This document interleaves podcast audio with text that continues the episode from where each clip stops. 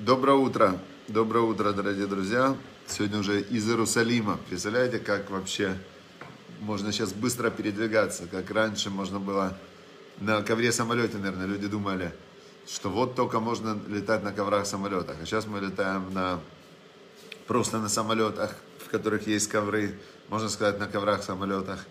И вот сейчас прямо из Персидского залива, из э, Дубайских Эмиратов, Арабских Эмиратов, Объединенные Арабские Эмираты, сейчас в Иерусалиме, в Святом городе. Значит, мы продолжаем изучать Тору, которая как раз тоже нам рассказывает о путешествиях. О путешествиях, потому что в сегодняшнем как раз отрывке недельной главы Микец, значит, э, братья вернулись вместе с их младшим братом Бенемином. Вернулись они к Юсефу, чтобы еще купить хлеба.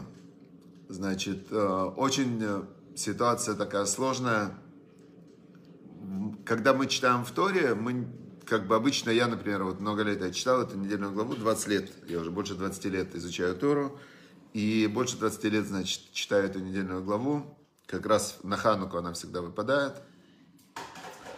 И я раньше никогда не представлял, вот это первый, первый раз я так глубоко пытаюсь представить, как это все было, не как текст, а именно как, как реальность. Да, вот они пришли на ослах, от Хеврона было 6 дней пути. 6 дней пути, всего лишь неделя пути, не так далеко. И вот они приходят, значит, идут они неделю пути, но было страшно. Идти было страшно, потому что это дикая пустыня, тогда дикие животные, соловьи-разбойники за каждым камнем прячутся, змеи, скорпионы и так далее. В общем, пришли они ночью спать в пустыне, пришли они в Египет. Пришли они в Египет и, а, значит, увидел Иосиф их. Дальше я читаю как раз недельную главу, читаем, да, Ханука Самех, всем веселой Хануки. И, значит, и увидел Юсеф их, увидел он Беньомина, Беньоминова младшего брата. Напоминаю, что когда, когда Рахель умирала, было тогда Юсефу где-то около 3-4 лет, и у него был младший брат, родился, который он воспитывал, мамы не было, он для него был очень э, близкий как бы ребенок, да, такой его близкий друг, и он его не видел с тех пор уже в 12 лет. Тюрьма, плюс 7, плюс 2, где-то около, больше 20 лет он его не видел. Хотя тоже это огромный вопрос, я прям искал сейчас ответ, не мог найти ответ долго, почему Юсеф, когда он уже стал премьер-министром, он не сообщил отцу, что он жив. Он не сообщил отцу. И он э, не послал никого в землю Израиля, хотя, хотя мог. То есть возможность у него была, но он этого не сделал. И вот он видит здесь, Юсеф видит их, и видел, видит Беньомина, и он сказал старшему, который над его домом, э, чтобы он, значит, э, зарезали скот, сделали шхиту по правильным всем законам, и, значит, пригласил всех на обед. Будет званый обед. Египет, Древний Египет, Йосиф, такой, как мы видим на пирамидах, вот эти все изображения. И, значит, э, Ваяс Аиш, и сделал человек, которому сказал Йосеф, и привел человек в дом, э, их в дом Юсефа. Значит, э, они, дальше Тора нам говорит, что они очень испугались, то есть они не понимают, что происходит. Вот они приходят в страну купить хлеба.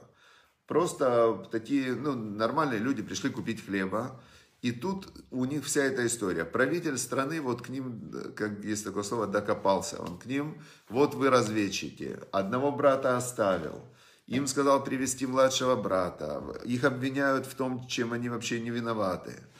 И потом они, когда возвращались, у них вдруг э, те деньги, которые они заплатили за хлеб, у них обратно в сумках. То есть они вообще не понимают, что происходит. И тут они второй раз пришли, их зовут к нему на, на обед. Да, здрасте, Раиса Васильевна.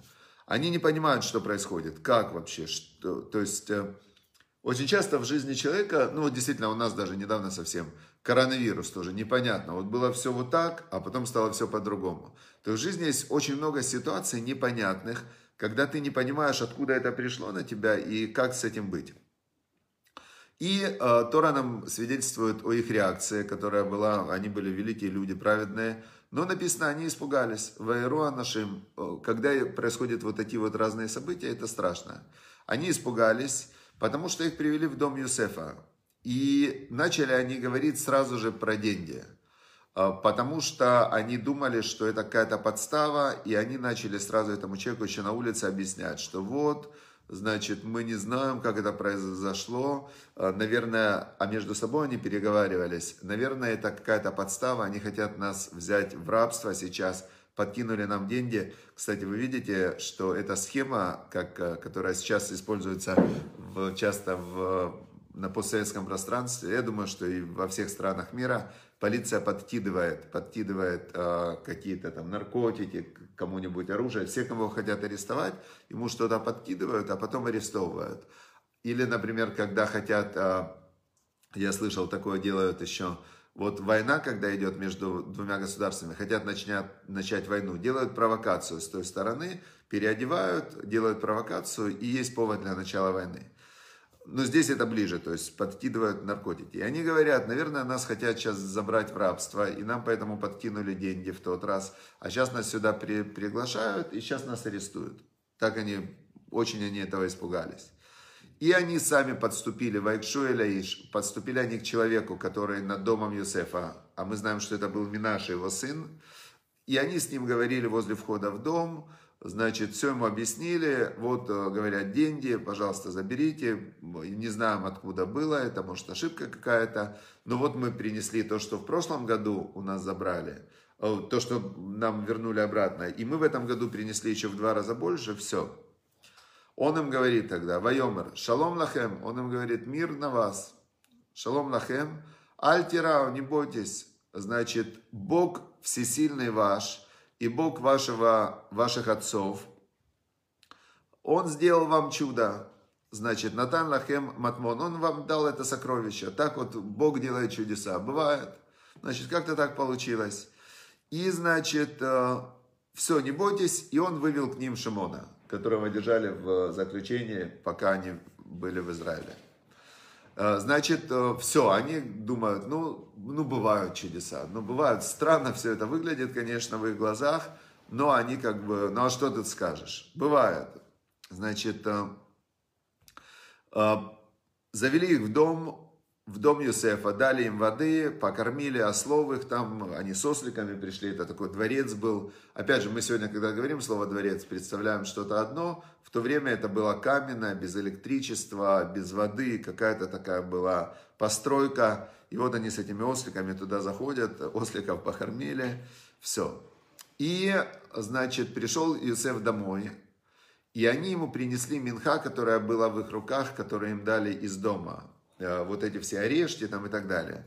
Мне интересно, что Раши здесь объясняет, что они приготовили, Раши объясняет Устная Тора, что они э, разложили в красивые коробочки, их украсили, то есть они ему красиво преподнесли эти дары, что вот смотри, мы пришли с дарами. Значит, э, и спросил он их, Вайшаль лаем ле шалом, и спросил он их о их шаломе, да, как у вас, как у вас дела, Мир ли вашему отцу престарелому? А шалом авихе мазакен, старому вашему отцу, мир ему, который, который вы говорили, что он жив, что он еще жив. Он им задал этот вопрос, и вот то, тоже такой он был вопрос, потому что непонятно, верить им, не верить им. То есть э, очень, вот для меня это был главный вопрос, сейчас мы к этому дойдем. Мы прочитаем текст и потом мы обсудим. Значит, э, он им задает эти вопросы, они ему отвечают. И сказали, шалом ля авдеха ля авину, мир рабу твоему, отцу нашему, который до сих пор жив, и написано, поклонились они и пали ниц. То есть они просто вот так вот упали на землю, объясняет нам Раша, когда написано поклонились, это поклонились, а в Иштахаву они просто распластались по земле. Вот так раньше было принято. Здрасте, представляете, если бы сейчас так было принято, здороваешься с кем-то, э, и ты перед ним на землю лег вот так вот просто, и все. Очень было... Эм, обычаи людей меняются из поколения в поколение, Э, слава Богу, что сейчас этого нет, потому что было бы очень странно все время падать на землю. Хотя для здоровья полезно, то есть если говорить про вопросы здоровья, то это очень хорошее упражнение для поясницы и для всего. Упал, встал, упал, встал, упал, встал. То есть люди были более тогда такие гибкие. Значит, э, дальше, это было за пятницу мы прочитали, и сегодня за субботу, потому что я не мог оторваться, мне было интересно, что будет дальше. Э, значит, обычно мы этот отрывочек не читаем, сегодня прочитаем. Что было дальше? Закончим сегодня недельную главу. И, пос... и когда Йосеф увидел, э, увидел Беньомина, своего брата младшего, написано в Эмэр Йосеф, он поспешил ки нимкеру рахамав, элахив. Э, Воевакеш Левкот. Значит, когда он увидел своего младшего брата, у него проснулась жалость, и он не мог сдержать свои слезы, то есть он был очень эмоциональный такой, да, мы видим отсюда. И он убежал в комнату, и там он плакал. То есть он при них не хотел плакать, он побежал в комнату и там плакал. А теперь нам устная Тора говорит, о чем у них был разговор. А, то есть письменная Тора, как мы знаем, она дает нам как код такой, да, вершина айсберга, в котором все зашифровано, такой сжатый файл. А устная Тора дает нам, а, что было там за кадром. Устная Тора нам говорит, о чем был их разговор. Спросил у него Йосеф, если у тебя брат, а, родной брат по отцу и матери, тот ему говорит, у меня был брат, но не знаю, где он теперь. Йосеф его спрашивает, а если у тебя сыновья? Он говорит, да, есть у меня сыновья. У Бенемина к тому времени уже было 10 сыновей. И он говорит, как зовут сыновей? И он ему сказал все имена. 10 сыновей, 10 имен. Он говорит, а что за имена такие странные? А он говорит, все имена в память о моем брате. И все имена были Бела, это что его поглотила, э, его проглотила как бы жизнь, да, его нету. Э, Бехер, это Пхор, он был у меня Пхор. Дальше, э, значит, был первенцем. Ашбель, потому что Бог дал пленить его. Дера, потому что он живет Дер среди чужих. Нааман, потому что он был Наим красив. Ахиерош, он был для меня брат и был для меня как голова. В общем, он все имена были э, Хупу, я не видел, Хупи был один сын, я не видел его Хупу, а он не видел мою Хупу. Да? И, значит, э, он ему это все рассказал, насколько он любил Юсефа, насколько пропажа Юсефа была для него, ну, вообще страшным событием. И у него, значит, э, Йосеф заплакал, я сейчас чуть не плачу, а Йосеф вообще заплакал, потому что это его очень сильно касалось, потому что брат его тоже был вообще сирота, а потом его единственный брат пропал, представляете? То есть он из-за этого очень сильно расп... Потом он написано в Торе «Ваерхат спанав», помыл он свое лицо, и вышел он и в Ваитапек, он сдержал, он сдержался, он собрался так эмоционально, собрался, и, значит, и сказал, давайте несите хлеб. Значит, и подали ему особо значит, им особо, и египтянам, которые были с ними отдельно. Потому что они не могли вместе с евреями кушать. Почему они не могли с евреями кушать? Потому что Раша объясняет, э, евреи ели тех животных, которым э, они поклонялись, египтяне. То есть сейчас известна вещь, например, в Индии поклоняются корове, а приезжают туда американцы и едят этих коров. Индусы просто плачут, им они просто для них корова священное животное, а эти их прямо едят спокойно, эти Макдональдс, там, бутерброды. И точно так же евреи ели овечек этих, ели коров, а для мусульман, для этих египтян, они им поклонялись. И они не могли это видеть, они ели отдельно. Значит, сидели они, а, посадили их за стол, всех посадили по старшинству, а Бенемина посадил Иосиф рядом с собой. И Бенемину приносили в пять раз больше еды постоянно, и тут интересная такая фраза, которая для меня очень была удивительна, вот в этот раз я на нее обратил внимание. Значит, ему приносили в пять раз больше еды, и вейшту, вейшакру имо. И они пили и опьянели вместе с ним. Объясняет Раша, что с того дня, когда его продали, он не пил вина. И они тоже не пили вина. А в этот день такой пир, как-то все, и они все выпили первый раз. То есть очень интересно, что Тора говорит, что вот пили они вино действительно и выпили. И, значит, э, выпили, посидели, все отлично, легли спать. И тут Иосиф говорит своему, опять же, сыну, да, мы знаем, но в Торе написано, что это главному над домом. И приказал он старшему над своим домом, говоря, наполни их сумки хлебом, то, что они купили, теперь и положи те деньги, которые они заплатили, спрячь у них же в сумках. И мой кубок, у него был кубок, гадальный кубок, такой большой красивый кубок, кубок, который, значит, мой, мой кубок, спрячь его, положи в сумку младшего брата, то есть Беньомина, и серебро тоже все спрячь, все, то так и сделал. И утром, когда они вышли, они вышли уже в путь, идут они в путь, думают, ну что такое, говорят они, ну чудеса какие-то вообще непонятные. Они вышли из города, и за ними тут погоня. Погоня, Йосеф, его охрана вся, все, догоняют их и говорят, как же вы могли заплатить злом за добро? Как же вы могли заплатить злом за добро? Значит, э, вот этот вот э, кубок, из которого пьет господин наш, и им он гадает, значит, вы его украли. И сказали они ему, зачем ты так говоришь к нам? Они ему сказали, зачем ты так говоришь некрасиво? Мы, чтобы такое сделали, да мы даже те деньги, которые в прошлом году забрали, да, случайно нам дали их обратно, мы их сейчас привезли. Зачем нам воровать? То есть, зачем воровать нам? Мы честные люди, незачем нам воровать. И тут они говорят, совершают ту же самую ошибку, которую когда-то совершил Яков, когда за ним гнался Лаван и сказал, что вы у меня украли этих богов. А, Лаван, тогда Яков сказал, что тот, у кого найдутся эти боги, пусть он умрет. А их же забрала Рахель. И написано прямо, что Уснатора говорит, что из-за этого проклятия она потом умерла. Это была причина. Они сказали так, тот, у которого найдется значит, э, вот этот вот кубок, пусть он умрет, они тоже сказали. И мы, а мы будем тогда рабами, мы все будем рабами. То есть получается, что они сказали проклятие, которое, которое вообще, ну, они были уверены, что этого нет, но ни, ни в чем нельзя быть уверенными. Почему? Потому что хорошо, он сказал, как вы сказали, так будет, но я сделаю по-другому. То есть как вы сказали, так правильно было бы сделать, сказал он, но я сделаю по-другому. Тот, у кого найдется кубок, он будет не рабом. И начали искать, значит, начали искать, пооткрывали все сумочки, и что? И нашли, значит, нашли этот кубок в сумке у Беньомина. И они все на него стали, посмотрели, и что сделали? Порвали они свои одежды вот так, и, значит, нагрузили обратно все на ослов и вернулись в город. Вернулись они в город.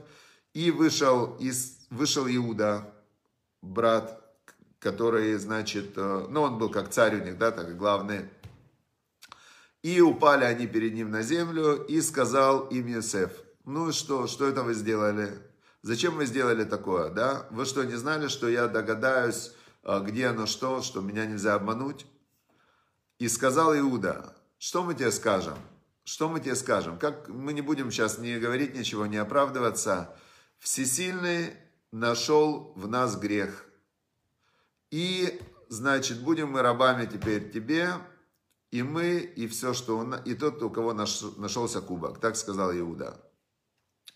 А, значит, а, объясняет нам устная Тора, что, что он имел в виду, что он говорит, это, это непонятно нам, но Всевышний ничего не делает просто так. Значит, у нас был какой-то грех, и сейчас вот он нашел, как, э, как пришел Баальхов, пришел тот, кому принадлежал э, долг, и сейчас он, с нас спросил. То есть это уже не, вообще даже не касается тебя, не касается нас, это Всевышний нас за что-то наказывает. Так сказал Иуда. И ответил ему Иосиф, Халила ли, не буду я делать так, как э, ты сказал, чтобы все были рабами. Тот, у которого кубок в руке, он будет не рабом, а вы, говорит, идите лешалом к вашему папе. Так он им ответил. Теперь давайте разберемся, что это вообще такое, что происходит вообще. Ну, главный вопрос, э, зачем Йосеф все это делал? Вот это главный вопрос, который, который меня просто сегодня, я перерыл все книги, Рамбан, э, Малбим, чтобы найти объяснение – и э, есть объяснение, Рамбан дает такое объяснение, что Йосеф, так как он был полностью стопроцентный праведник, и он верил, что те сны, которые были, которые у него были, это сны пророческие, и он видел, что они начали свершаться, то он хотел, чтобы пророчество исполнилось в полном виде, прямо exactly вот точно как было, чтобы 11 звезд и луна и солнце ему поклонились и так далее. Теперь а, другие, которые мудрецы задают Рамбану вопрос такой. Они задают вопрос. А разве на пророке есть ответственность, чтобы его пророчество сбылось? То есть пророк, он просто видящий, он видит, что будет, но нет у него ответственности, чтобы он должен же это пророчество выполнить.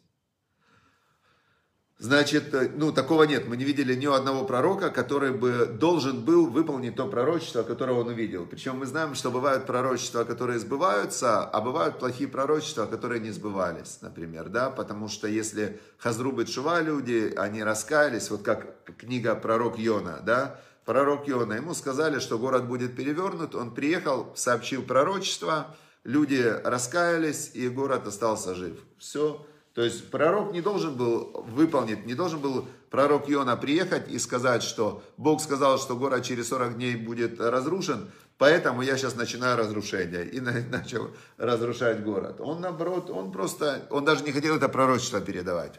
И мы видим, что оно потом не сбылось. Так, э, значит, э, версия Рамбана, что Иосиф, он был такой пророк, он был не просто пророк, он был праведник – и он, а праведник, э, его главная черта, делает все, как Бог сказал делать, прямо до малейшей детали. И он взял на себя больше, чем берет обычный пророк. Он говорит, мне было пророчество, значит я буду идти вот точно по пророчеству. И он хотел его организовать. Это одно такое объяснение, зачем это все было, зачем это все было. И э, так объясняет Рамбан. Значит, остальные не объясняют особенно, но у меня лично мне, конечно, конечно, вот это объяснение непонятно тоже, да, то есть он э, в течение 22 лет, получается, не был с папой, он уже 5 лет, когда он уже стал премьер-министром, было 7 лет э, сытых, то есть он управлял страной 6 дней пути до Хеврона.